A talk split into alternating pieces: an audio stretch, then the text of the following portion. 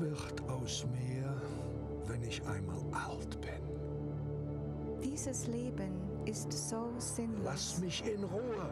Diese Leute sind so schlecht. Warum geht es den anderen denn so viel besser? Vielleicht bin ich unheilbar krank.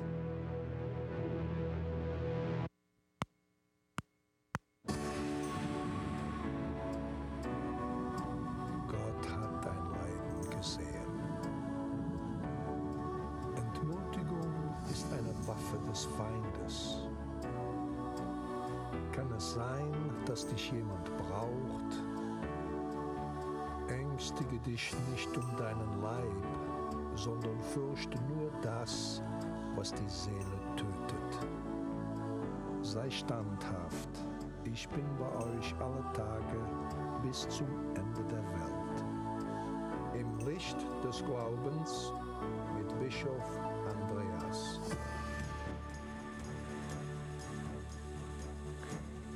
Liebe Zuschauer, im Evangelium heißt es einmal, ohne mich, ohne Christus ist gemeint, er ist es, der redet, könnt ihr gar nichts tun. Und darum beginne ich im Namen des Vaters und des Sohnes und des Heiligen Geistes. Ich sage noch nicht Amen, weil ich bin noch nicht fertig. Ich möchte mit Ihnen jetzt über ein wichtiges Thema sprechen. Aber erlauben Sie mir zuerst, mich ein bisschen vorzustellen. Ich bin Weihbischof Andreas Laun in Salzburg. Zuvor war ich äh, Pfarrer und vor allem Moraltheologe. Das war meine Hauptaufgabe.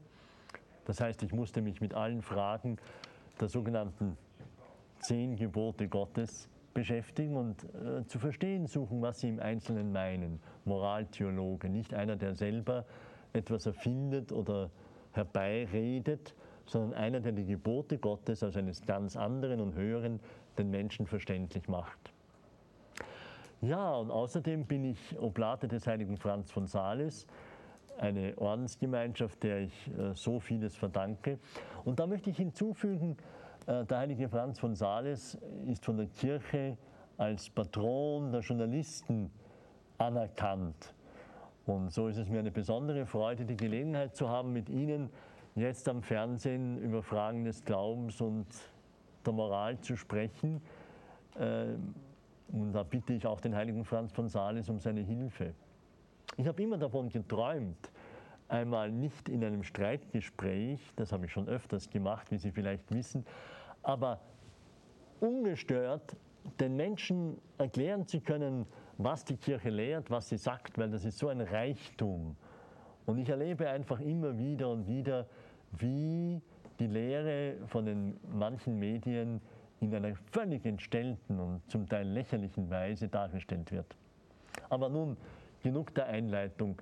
Ich möchte Ihnen heute scheinbar von etwas erzählen von Abtreibung, aber das ist nicht mein Hauptthema, äh, sondern ich möchte Sie weiterführen zu einem tieferen Verständnis dessen, was der Mensch eigentlich ist und woher er seine unglaubliche Würde hat.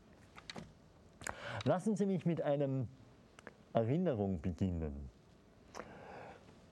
In etwa vor 25 Jahren hat es in Österreich, und das gilt ja auch für die anderen deutschsprachigen Länder in einer ähnlichen Art und Weise, jedenfalls vor etwa 25 Jahren hat es in Österreich eine, die große Diskussion über die Fristenlösung gegeben.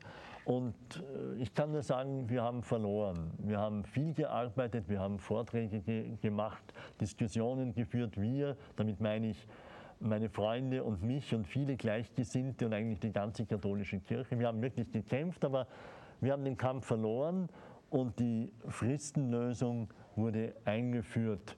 Also Sie wissen ja, dieses traurige Gesetz besagt, innerhalb der ersten drei Monate kann man ein Kind ohne Angabe von Gründen töten. In Deutschland verlangt man dann noch einen Beratungsschein. Darüber wird derzeit äh, auch wieder heftig äh, diskutiert und in anderen Ländern gibt es Varianten solcher Regelungen. Aber es ist erschütternd festzustellen, wie weltweit äh, die Abtreibung legalisiert wurde.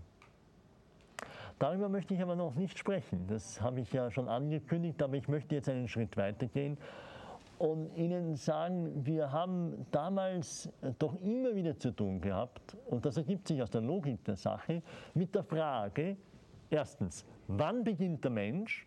Und das andere, darf man einen Menschen töten? Die zweite Frage ist offenkundig eine moralische Frage. Darf man ein Lebewesen, das ein Mensch ist, töten? Absichtlich, bewusst und direkt. Die andere Frage hingegen ist nicht moralisch, das ist eine Frage, ja, was für eine Frage ist das? Was würden denn Sie sagen? Wann beginnt der Mensch? Äh, mit der Embryologie oder der Medizin müssen wir natürlich reden. Aber Sie allein können es auch nicht entscheiden. Sie können uns nur Fakten über die biologische Entwicklung liefern und darüber haben wir dann aber als Menschen nachzudenken. Da werden wir gleichsam von Medizinern, Biologen, Embryologen, werden wir zu Philosophen. Wenn wir das dann deuten sollen und sagen, wann beginnt der Mensch? Weil dann ergibt sich erst die nächste Frage und darf man dann diesen Menschen in diesem Frühstadium töten, ja oder nein? Natürlich auch die Theologie spielt dann eine Rolle. Jedenfalls, diese beiden Fragen standen immer im Mittelpunkt aller dieser Diskussionen. Eben aufgrund der Logik der Sache. Äh, wir wollen da etwas nicht haben. Was ist dieses etwas? Ist es schon ein Mensch?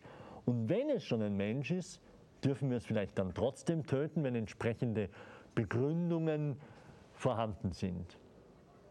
Nach meiner Erfahrung war es eigentlich immer so, dass kaum jemand gesagt hat, jawohl, es ist ein Mensch, aber man darf es töten. Äh, diesen eigentlich doch, ich hoffe, Sie sind einverstanden, schlimmen Standpunkt habe ich kaum und selten, höchst selten gehört. Das andere war sehr häufig, dass man behauptet hat, man weiß es nicht, wann es ein Mensch ist. Und jedenfalls um diese Zeit zu sagen, es sei schon ein Mensch in diesen ersten drei Monaten, das sei doch ein bisschen merkwürdig und lächerlich. Auf die Gegenfrage, wann der andere denn meine, dass es ein Mensch sei, bekam ich selten eine Antwort. Meistens waren es ausweichende Antworten. Denn äh, natürlich, jemand, der dann irgendeine Antwort gibt, der müsste dann zumindest äh, gegen die Abtreibungspraxis in den späteren Stadien äh, protestieren. Und das tut er aber oft auch nicht oder eigentlich kaum und nie.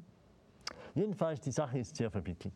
Nun möchte ich Ihnen aber noch eine letzte Erinnerung äh, anfügen, die mir damals schon das Problem, von dem ich heute sprechen will, ganz deutlich vor Augen geführt hat. Und zwar war das eine Fernsehdiskussion zwischen einer, die Namen spielen jetzt überhaupt keine Rolle, zwischen einer christlich orientierten Politikerin und einer äh, nicht christlich orientierten Politikerin, einer Frau, die ganz offen sich zu einem anderen Weltanschauung bekennt. Die christliche Politikerin, es ging ja damals um das Gesetz, wohlgemerkt um das Gesetz. Jeder hat gesagt, Abtreibung ist nichts Gutes, darauf kann man sich leicht verständigen. Aber es ging um das Gesetz. Und die christliche Politikerin hat gesagt, ja, es ist schon ein Mensch, aber sie ist nicht dafür, dass jemand bestraft wird, wenn er eine Abtreibung macht. Daraufhin hat die andere, die Atheistin, sie sehr kühl angeschaut und gesagt, wenn ich überzeugt wäre, dass es ein Mensch ist, dann wäre ich für ein gesetzliches Verbot. Das haben Sie wahrscheinlich mitbekommen. Die Zeitungen waren eine Zeit lang voll und auch in anderen Ländern Europas wird ja von diesem Mittel gesprochen und das ruft natürlich die Lebensschützer auf den Plan. Aber äh, selbstverständlich als Christ, als Katholik, als, schon gar als Weihbischof, rede ich natürlich nicht mit darüber, wie man tötet, sondern der Skandal ist, dass man tötet. Wie man es tut, das spielt auch schon keine Rolle mehr. Wenn man sich das sehr bildhaft vorstellt und sich überlegt, der Embryo könnte hören, was um ihn herum gesprochen wird, wie über sein Leben verhandelt wird. Wenn er also dann wahrnimmt, dass man ihn jetzt nicht mehr abtreibt auf die herkömmliche Methode, sondern durch ein chemisches Mittel umbringt, das wird bei ihm keine ich sage das mit einer bitteren Ironie, keine Freudenausbrüche äh, hervorbringen können. Es bleibt eine Tötung. Er weiß, er wird umgebracht. Mag sein, es ist angenehmer, durch eine weniger schmerzliche Weise umgebracht zu werden. Na, selbstverständlich. Aber aber er wird umgebracht. Und darum sage auch ich, ich diskutiere mit niemandem darüber, wie man am besten umbringt, sondern ich sage, der Skandal liegt dahin, dass man es tut. Natürlich vergesse ich dabei nicht auch die Frau. Äh, natürlich ist ihr, ihr Leiden und das, was in ihr vorgeht, ein wichtiges Thema.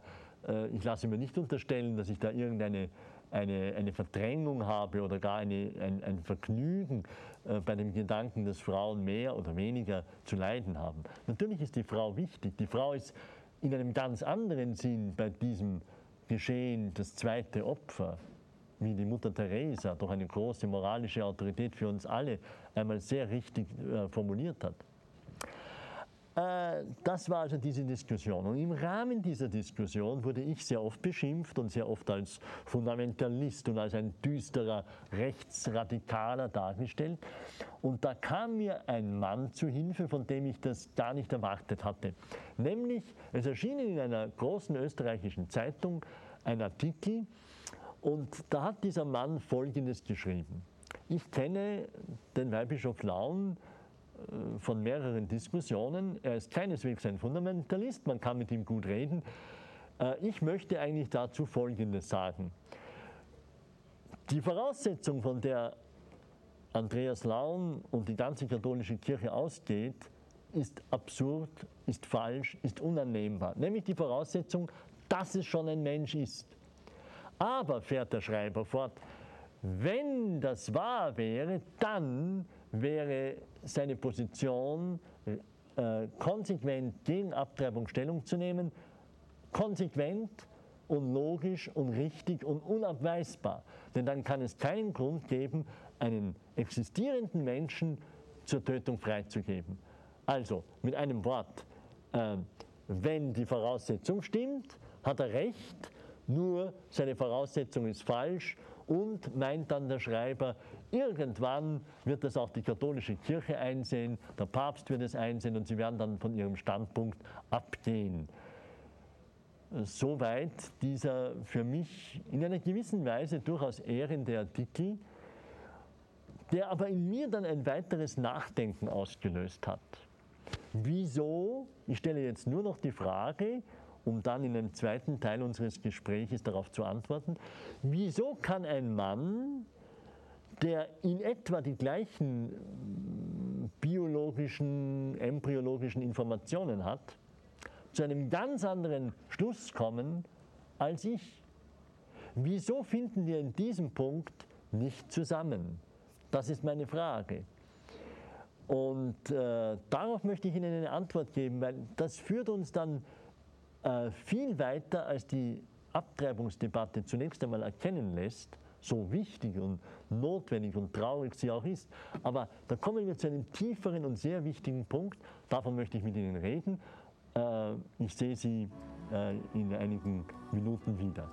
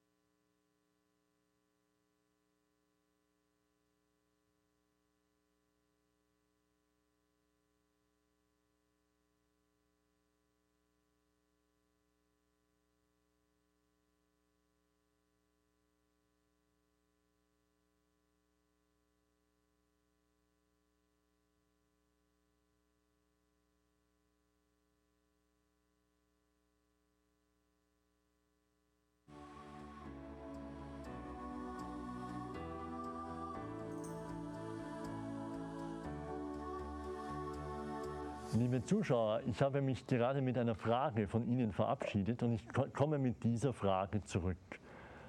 Warum können zwei Menschen, die die gleichen biologischen Informationen haben, über den Beginn des menschlichen Lebens zu ganz anderen Auffassungen kommen. Mein ähm, Gesprächspartner in dieser Auseinandersetzung, ich habe Ihnen die Geschichte erzählt von dem österreichischen Journalisten, argumentiert nämlich in folgender Weise. Er sagt, äh, wenn wir einen Kirschkern vor uns haben, aus dem genetisch gesprochen ein neuer Kirschbaum wachsen kann, kommt doch niemand auf die Idee, den Kirschkern einen Kirschbaum zu nennen, oder? Oder nehmen Sie ein Ei. Sie sagen ja, ich habe ein, ein Ei und Sie sagen nicht eine Henne in der Hand zum Beispiel. Äh, wir nennen doch nicht schon das Ei, auch wenn es ein befruchtetes Ei ist, aus dem ein kleines Küken werden kann, nennen wir nicht Hennen, wir nennen es nicht Hahn, wir setzen es nicht einfach identisch mit dem Lebewesen, das doch später daraus wird. Und genauso sagt dieser Mann, ein sehr intelligenter und sehr angenehmer Gesprächspartner, genauso ist es doch auch beim Menschen. Äh, wir können noch nicht den Embryo, aus dem natürlich einmal ein Mensch werden wird, schon einen Menschen nennen. Das ist doch noch etwas anderes. Wie der Kirschkern und der Baum und das Ei und die Henne sich unterscheiden, so unterscheidet sich auch der Mensch von dem Lebewesen, das er im embryonalen Stadium war, aber eben man kann gar nicht sagen, dass er oder sie das war, sondern das ist eben ein Vorstadium des Lebens. Soweit sein Argument. Und dann ist mir beim Nachdenken über diese Argumentation plötzlich in den Sinn gekommen, es ist doch ganz selbstverständlich, dass er so denkt und dass ich anders denke. Denn wir haben ein ganz anderes Menschenbild. Für ihn als Atheisten, als Agnostiker, der sagt, ich weiß nicht, ob Gott existiert, das ist mir alles unerkennbar. Für ihn ist der Mensch notwendigerweise, unvermeidlicherweise ein Organismus.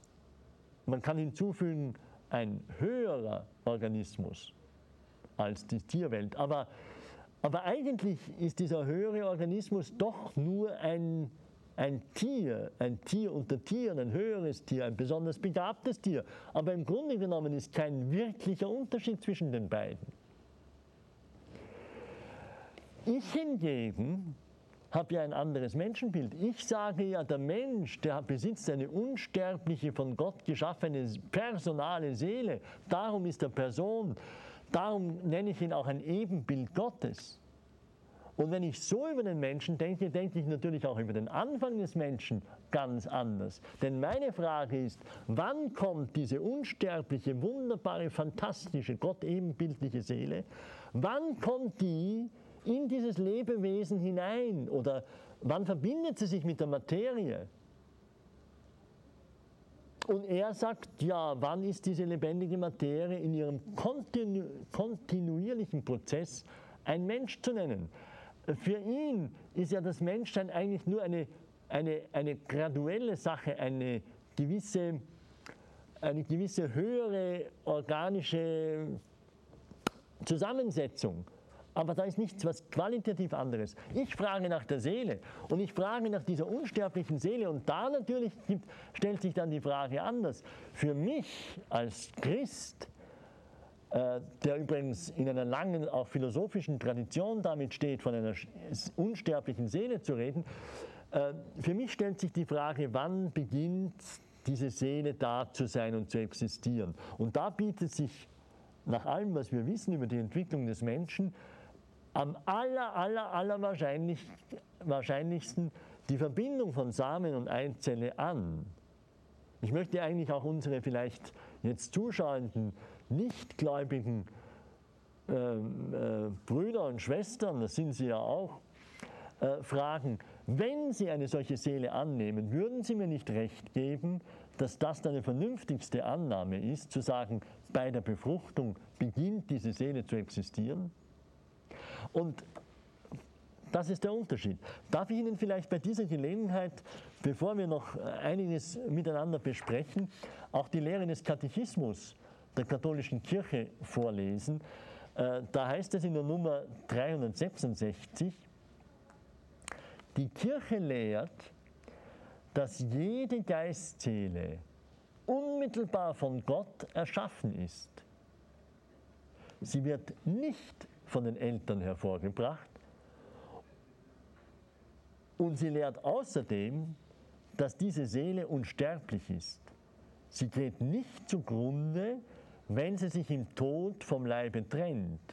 Und sie wird sich bei der Auferstehung von Neuem mit dem Leib vereinen. Das ist die Lehre der Kirche zum Beginn des menschlichen Lebens. Also von Gott geschaffen, verbindet sie sich mit diesem Leib, geht eine, eine ganz besondere, geheimnisvolle Verbindung mit dem Leib ein. Der große österreichische Philosoph Josef Seifert schließt an an die Tradition der Philosophie und sagt, das ist schon bei Augustinus, dass das größte innerweltliche Geheimnis, also nicht ein geoffenbartes Geheimnis, sondern ein innerweltliches Geheimnis, wie dieses Zueinander von Leib und Seele möglich ist. Ein großes, wunderbares Geheimnis. Aber die katholische Kirche lehrt, es beginnt durch einen Schöpfungsakt bei jedem von ihnen. Sie sind geschaffen von Gott und gewollt von Gott und dadurch beginnt ihr Leben als diese Person, Mann oder Frau, die sie eben sind. Und natürlich, wenn ich das jetzt vergleiche, diese Konzeption mit einem agnostischen Standpunkt, einem atheistischen Standpunkt, dann verstehe ich, dass für die andere Seite äh, eigentlich nicht erkennbar ist, was soll da der Beginn des menschlichen Lebens wirklich sein? Der wird dann eigentlich nicht mehr greifbar und fließend, weil es ja nur noch abhängt von der Organisation der Materie. Und dann verstehe ich sogar einen Mann wie Peter Singer, diesen australischen Philosophen, der überhaupt das ganz relativiert und sagt, was ist ein Mensch, was ist eine Person, menschliches Leben, ähm, kann man nicht immer als Person nennen und Personen sind auch nicht menschliche Lebewesen. Und er sagt dann, und da wird es vielleicht doch manchen ein bisschen unheimlich. Er sagt dann, ein erwachsener Gorilla mit all seinen Fähigkeiten und äh, Leistungen, die er vollbringen kann, hat mehr, ist mehr Person als irgendein geistig schwer behindertes Kind. Lassen Sie das ruhig auf sich wirken. Diese ungeheuerliche Aussage, die da getroffen wird. Er hat mehr Rechte als ein, ein Kind, weil, weil eben für einen Mann wie Peter Singer oder den von mir genannten Journalisten eben das etwas ganz anderes ist, das Menschsein. Und darum ist die Person äh, des Menschen und äh, äh in meinem Blick als Christ, unsterbliche Seele, und im Blick des anderen etwas anderes. Und darum ist auch die Frage nach dem Lebensbeginn so nicht ohne weiteres zu stellen. Wir haben einen jeweils anderen Begriff vom Menschen. Soweit diese Diskussion. Ich denke mir, es könnte auch Ihnen, wenn Sie irgendwo einmal stehen und äh, ins Gespräch kommen, hilfreich sein. Darum habe ich Ihnen das jetzt erzählt. Äh, ich habe im Rahmen der letzten großen Abtreibungsdiskussion einmal einen Mann erlebt, der im Zug mich angeredet hat. Der hatte mich offenbar gesehen im Fernsehen und hat mich erkannt und hat gesagt, was wollen Sie denn überhaupt? Alle, meine, alle Menschen in meinem Bekanntenkreis haben schon mit Abtreibung zu tun gehabt. Und Sie kommen da und stellen eine, eine so verrückte Gedanken in den Raum, dass Abtreibung in jedem Fall ein ganz schweres Unrecht ist und verboten äh, sein sollte in einem Rechtsstaat? Wie können Sie so etwas sagen? Alle meine Bekannten haben damit zu tun gehabt und ich nehme an, er selber auch. Und da könnten Sie, liebe Zuschauer, sehr wohl auch herausgefordert sein, Zeugnis abzulegen. Und wenn dann die Sprache kommt auf die Frage, wann beginnt das menschliche Leben, dann sollten Sie sich erinnern, was ich Ihnen da erzählt habe von meinen Erfahrungen und von der Lehre der Kirche. Ihr Begriff von einem Menschen ist eben ein anderer, Ebenbild Gottes oder nur ein höher entwickelter Organismus. Und an dieser Stelle möchte ich Ihnen jetzt zum Abschluss äh, äh, ans Herz legen, einmal nachzulesen in einer päpstlichen Enzyklika. Johannes Paul II. hat nämlich eine große Enzyklika besorgt durch die Entwicklung, die Verachtung des menschlichen Lebens, hat eine große Enzyklika geschrieben über das Leben. Er nennt das das Evangelium des Lebens, das Evangelium vom Leben. Und da kommt in der Nummer 22 ein sehr wichtiger Satz vor. Da sagt er, wenn einmal der Bezug zu Gott ausgeschlossen ist, überrascht es nicht mehr, dass der Sinn aller Dinge tief entstellt zum Vorschein kommen wird. Also alle Dinge kann man nicht mehr richtig verstehen, sie werden anders bewertet.